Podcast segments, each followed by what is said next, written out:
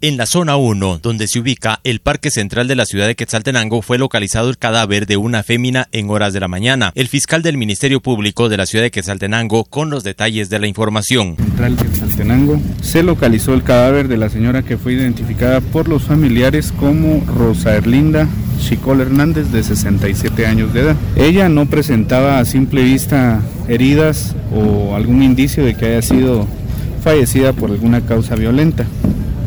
El cadáver eh, se enviará a INASIF para que los médicos realicen la necropsia correspondiente y puedan establecer si el hecho efectivamente obedece a una causa natural. Fíjese que según las entrevistas que se están realizando aquí en el lugar y que las que se hicieron, pues aparentemente los familiares comentaron de que ella sí era una bebedora de alcohol. Vamos a esperar el resultado de la necropsia médico-legal y poder establecer con precisión y una causa científica de qué fallece. Desde Emisoras Unidas Quetzaltenango informa Wilber Coyoy, primera en noticias, primera en deportes.